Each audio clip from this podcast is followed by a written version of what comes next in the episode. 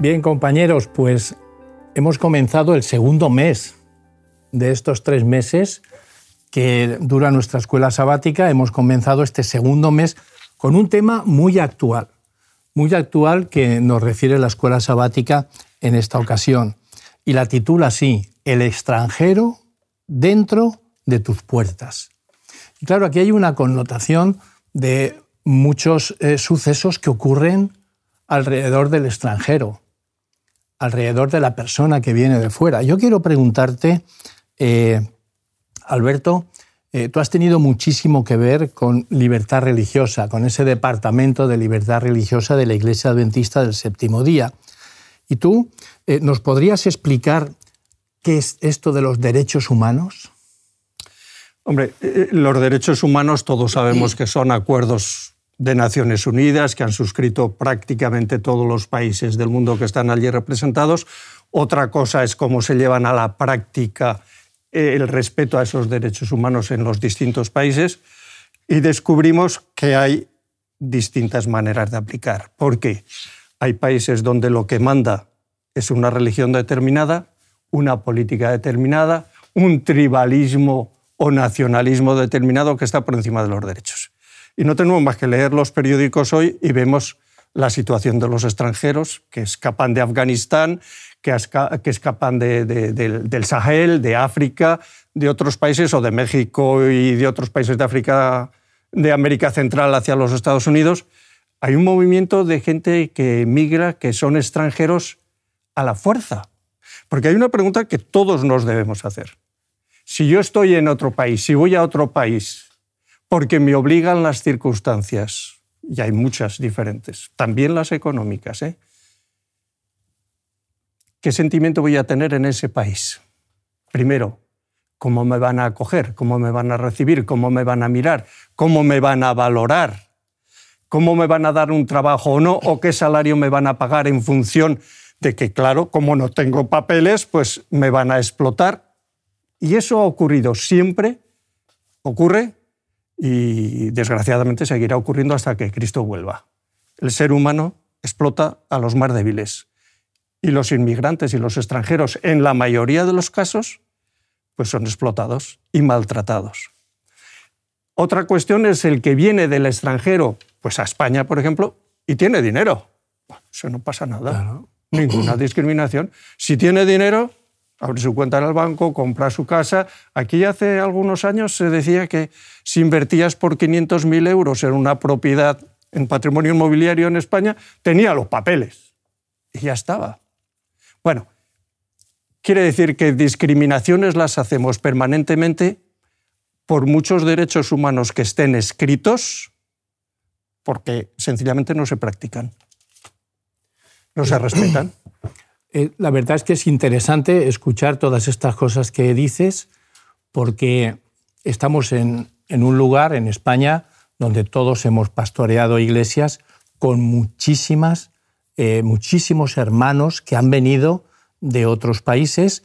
Y, bueno, tú como presidente que fuiste de la iglesia adventista, yo recuerdo que nos decías a todos la cantidad de extranjeros que tenía la iglesia adventista y que gracias a ellos estaba bien sostenida. ¿Eh? Tanto rumanos como sudamericanos, había muchísima gente. La iglesia adventista, bueno, pues abrió los brazos para que vinieran y fueran acogidos. Pero lo interesante es que esto ya estaba escrito hace 3.600 años. O sea, esto ha estado siempre en, en, en los genes del ser humano. Y entonces, Antonio, Tú comentabas anteriormente que te sorprendías de la cantidad de veces que Jesús nombraba y hacía referencia al libro de Deuteronomio. Aquí también nos habla de un mandamiento de amar a ese prójimo. ¿Nos puedes hablar un poquito sobre este tema? Bueno, desde luego en el tema de esta semana, cuando se habla del extranjero, porque claro, es, es interesante quién es nuestro prójimo, ¿no? Nuestro prójimo, por ejemplo, es mi esposa, mis hijos, es el más próximo, es el prójimo. ¿no? Bueno, lo cierto es que el mandamiento que está sacado también de Deuteronomio, efectivamente, del capítulo 10, pues menciona amar, pero al extranjero. al que en principio tú sientes más lejano de ti. No es tu vecino, no es tu familiar, no es tu amigo, no es la persona con la que compartes la vida de iglesia, etc. Les está diciendo tienes que amar al extranjero.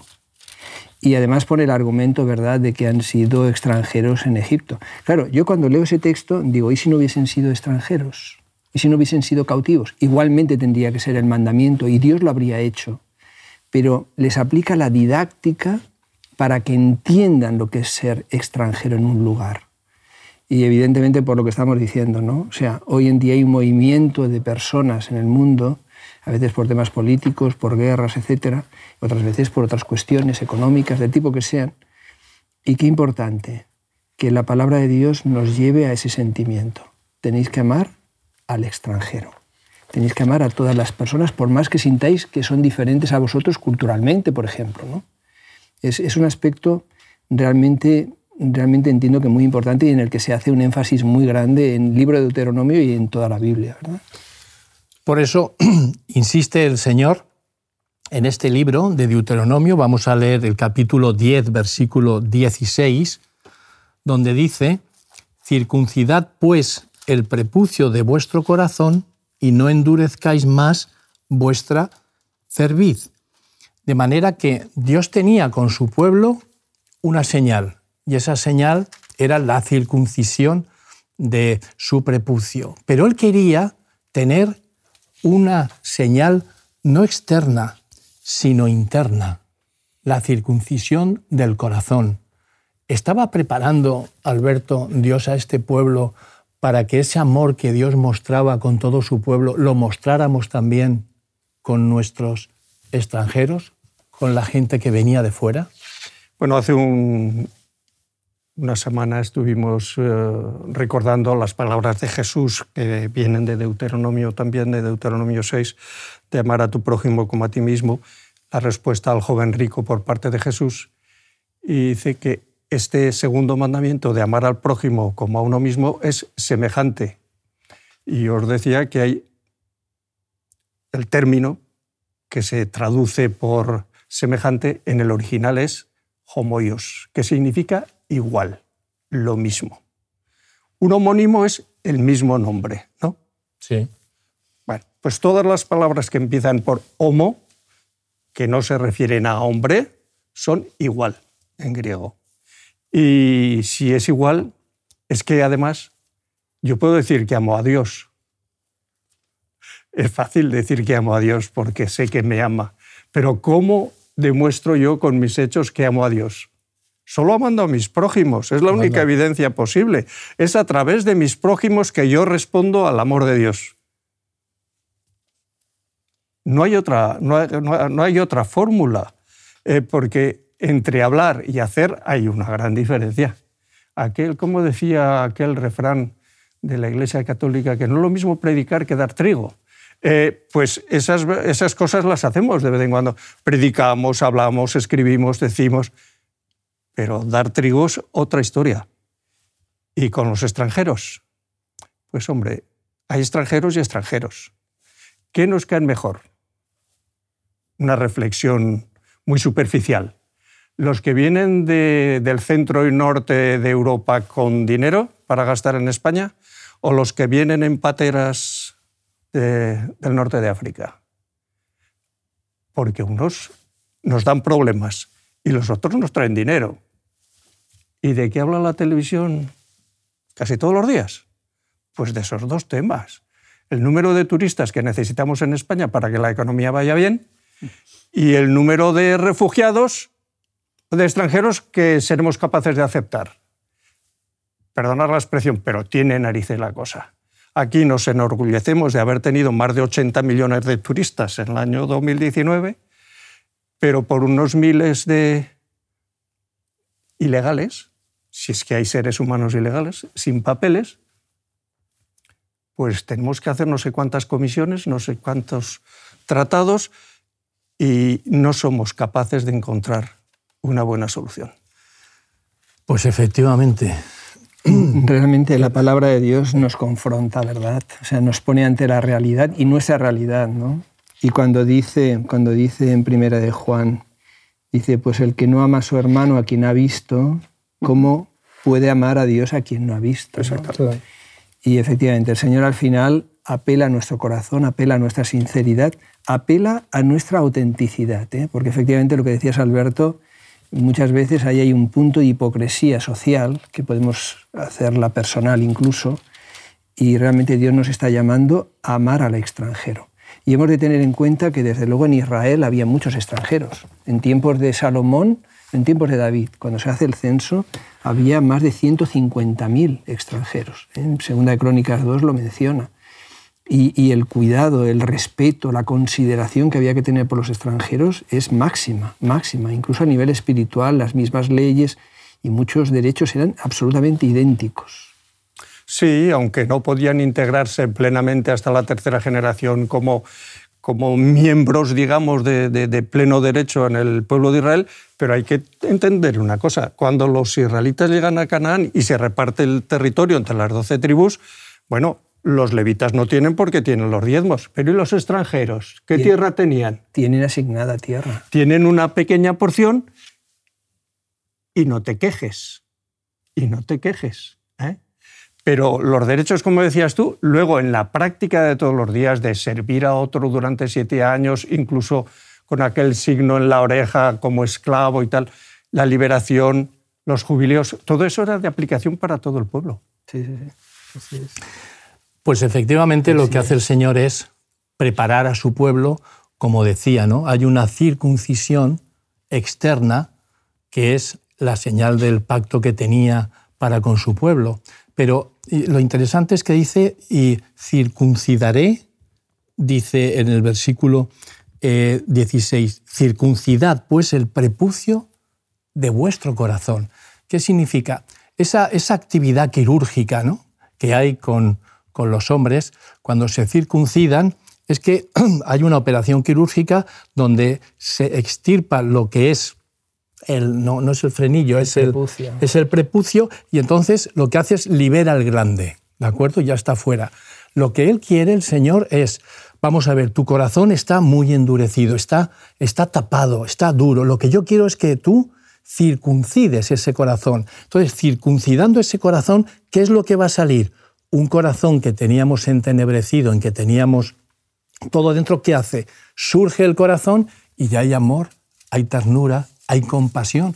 Por eso el Señor dice, yo lo que quiero es que esa circuncisión externa sea de tu corazón, no sea de tu prepucio. Yo creo que hay, hay algunas cosas que, pienso que es muy importante, ¿no? que, la palabra de Dios nos aporta.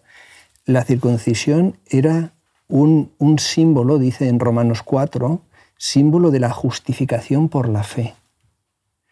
Por lo tanto, circuncidar el corazón era vivir la experiencia de la justificación por la fe. La justicia que es por fe, la justicia que es no a través de nuestros méritos, sino que es a través de los méritos de Cristo, es lo que circuncida nuestro corazón. Hemos de pensar también que la circuncisión era externa, pero era íntima.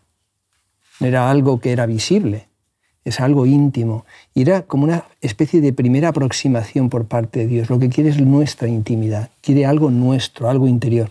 Ese, texto ¿verdad? que mencionas, Molly, de circuncidar el corazón efectivamente, es quitar la envoltura, es quitar la cubierta. De hecho, hay un texto también en Isaías que cuando venga el Señor quitará la cubierta que cubre todas las naciones. O sea, es, es, descubrir el interior, ¿no? a cara descubierta, como dice el texto bíblico de Pablo también. Qué cosas más interesantes son las que trae consigo el estudio de este libro. ¿eh? En Salmos capítulo 24, versículo 1, dice, de Jehová es la tierra y su plenitud, el mundo y los que en él habitan. O sea, que de él es el conjunto de todos los seres humanos que estamos aquí en esta tierra. Es por ello que el Señor no hace acepción de personas, no se fija en el color de la piel ni en la etnia a la que perteneces, sino que hace que tengamos una visión especial sobre estas personas, sobre el extranjero.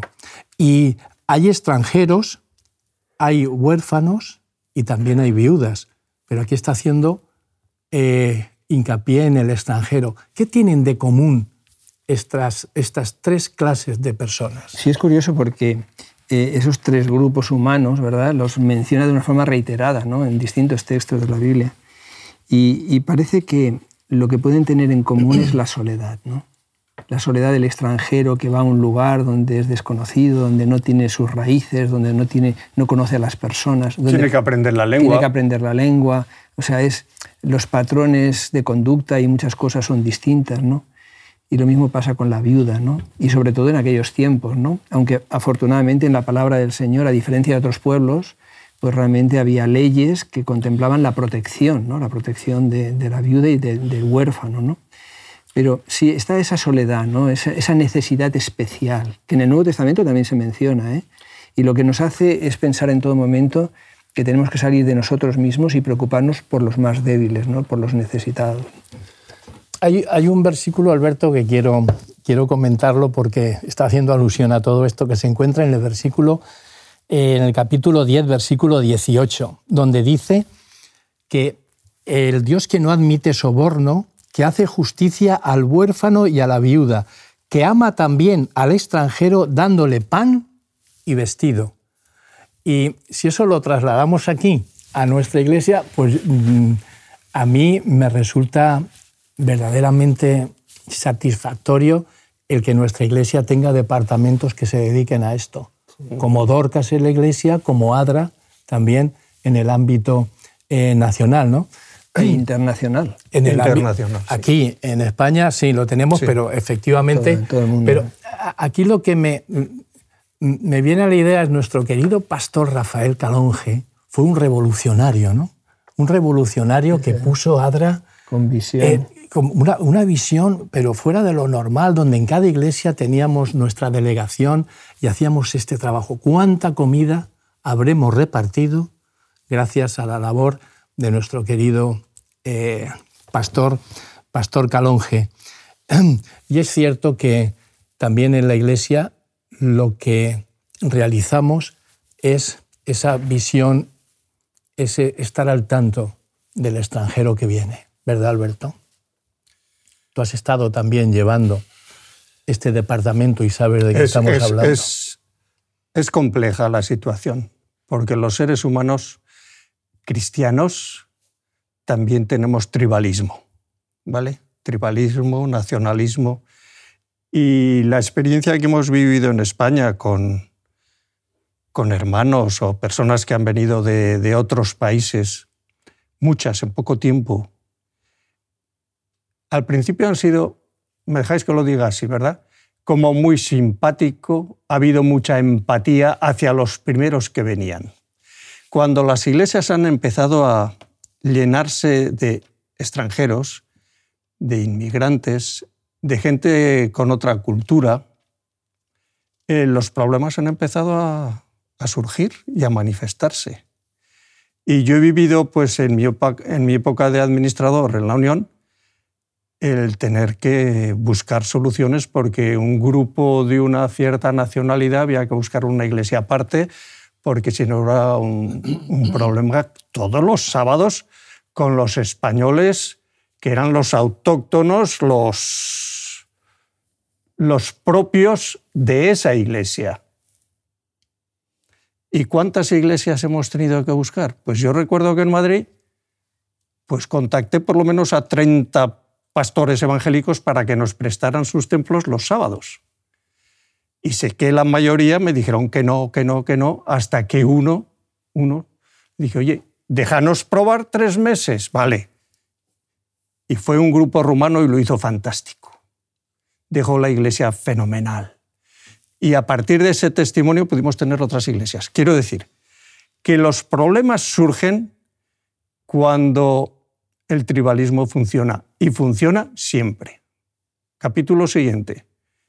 Las nuevas iglesias que aparecen hechas con personas, con hermanos que vienen de otros países, también hay problemas entre ellos.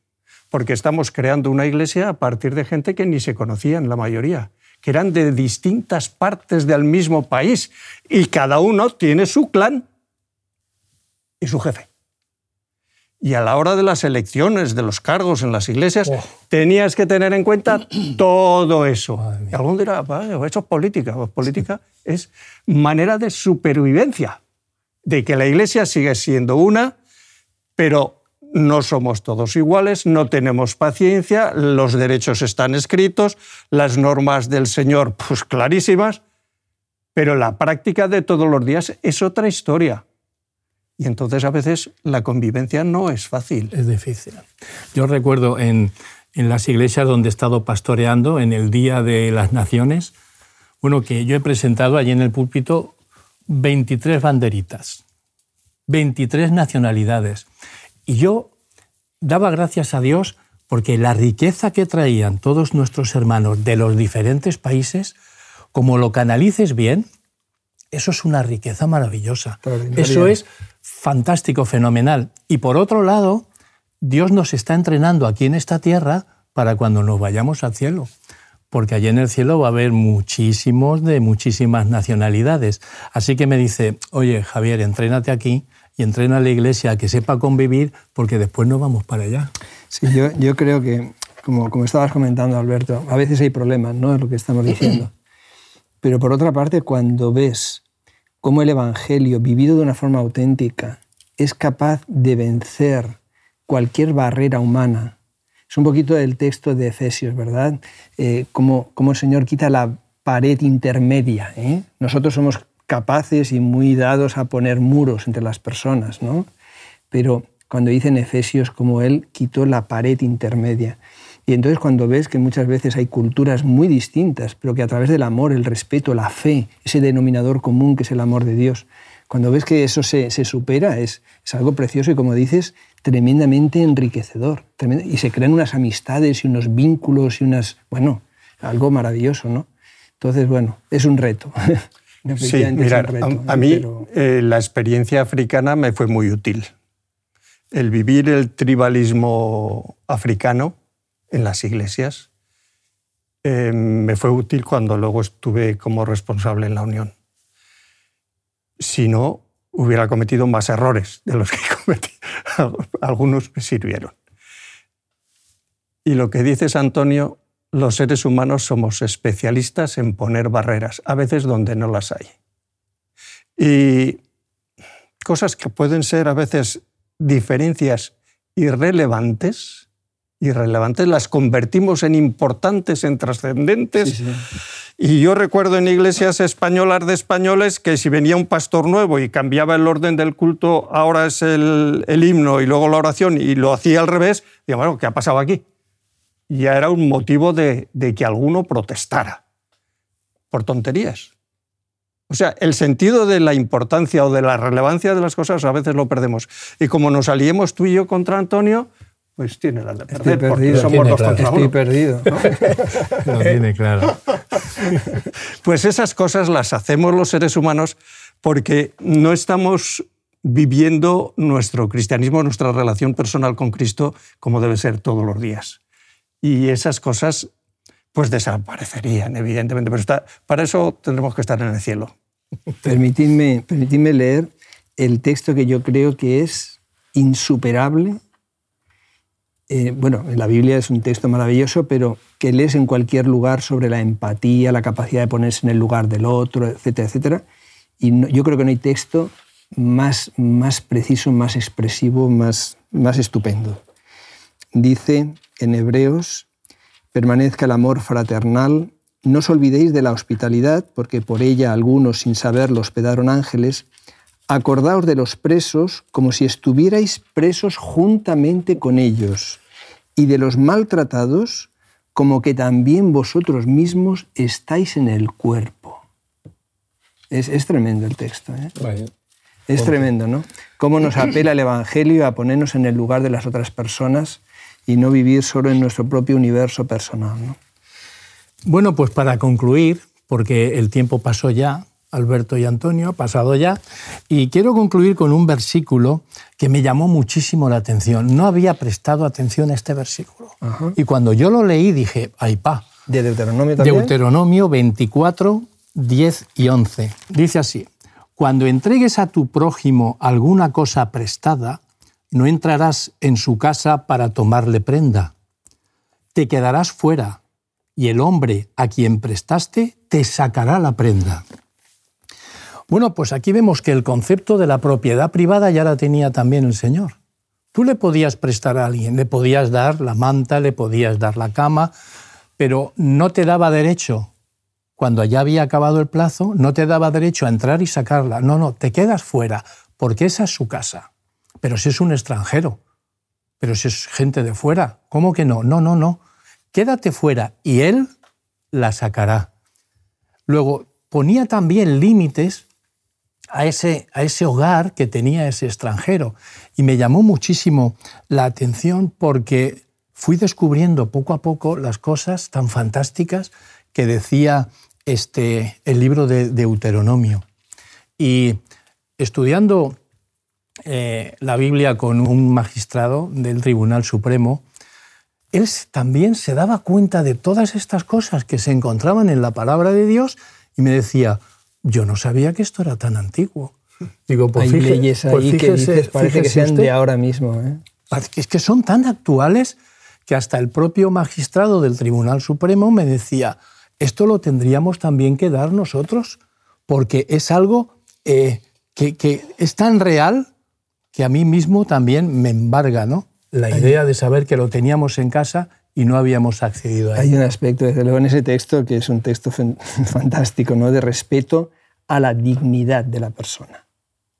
Y a mí me recuerda este texto, aunque parezca diferente, me recuerda el texto aquel de Apocalipsis de Jesús. Y aquí yo estoy a la puerta y llamo. Y respeta nuestra dignidad, por más que le debemos la vida y le debemos todo. Pero Él se queda a la puerta respetando nuestra dignidad y somos nosotros los que tenemos que abrirle. Bien, bueno, queridos colegas, compañeros, Antonio, Alberto, ha sido un privilegio estar también con vosotros en esta lección, pero... Se acabó ya. y la semana que viene estamos aquí de nuevo para estudiar la escuela sabática, que es una joya lo que estamos descubriendo. Sin duda. Algo perfecto, algo bonito y agradable para nuestros ojos. Así que que vaya bien vuestra semana Saludad a vuestras familias y nos vemos el próximo día para estudiar la palabra de Dios. Muchas gracias, igualmente. Muy bien, hasta entonces. Te invitamos a tener una experiencia más allá del sábado, convirtiendo tu unidad de acción en una iglesia hogar en donde la Biblia, la oración intercesora, la fraternidad y la testificación sean vuestro estilo de vida. Así experimentaremos un poder renovador en la Iglesia y en el cumplimiento de la misión. Suscríbete a nuestro canal de Home Media para no perderte ninguna escuela sabática viva. Que Dios te bendiga.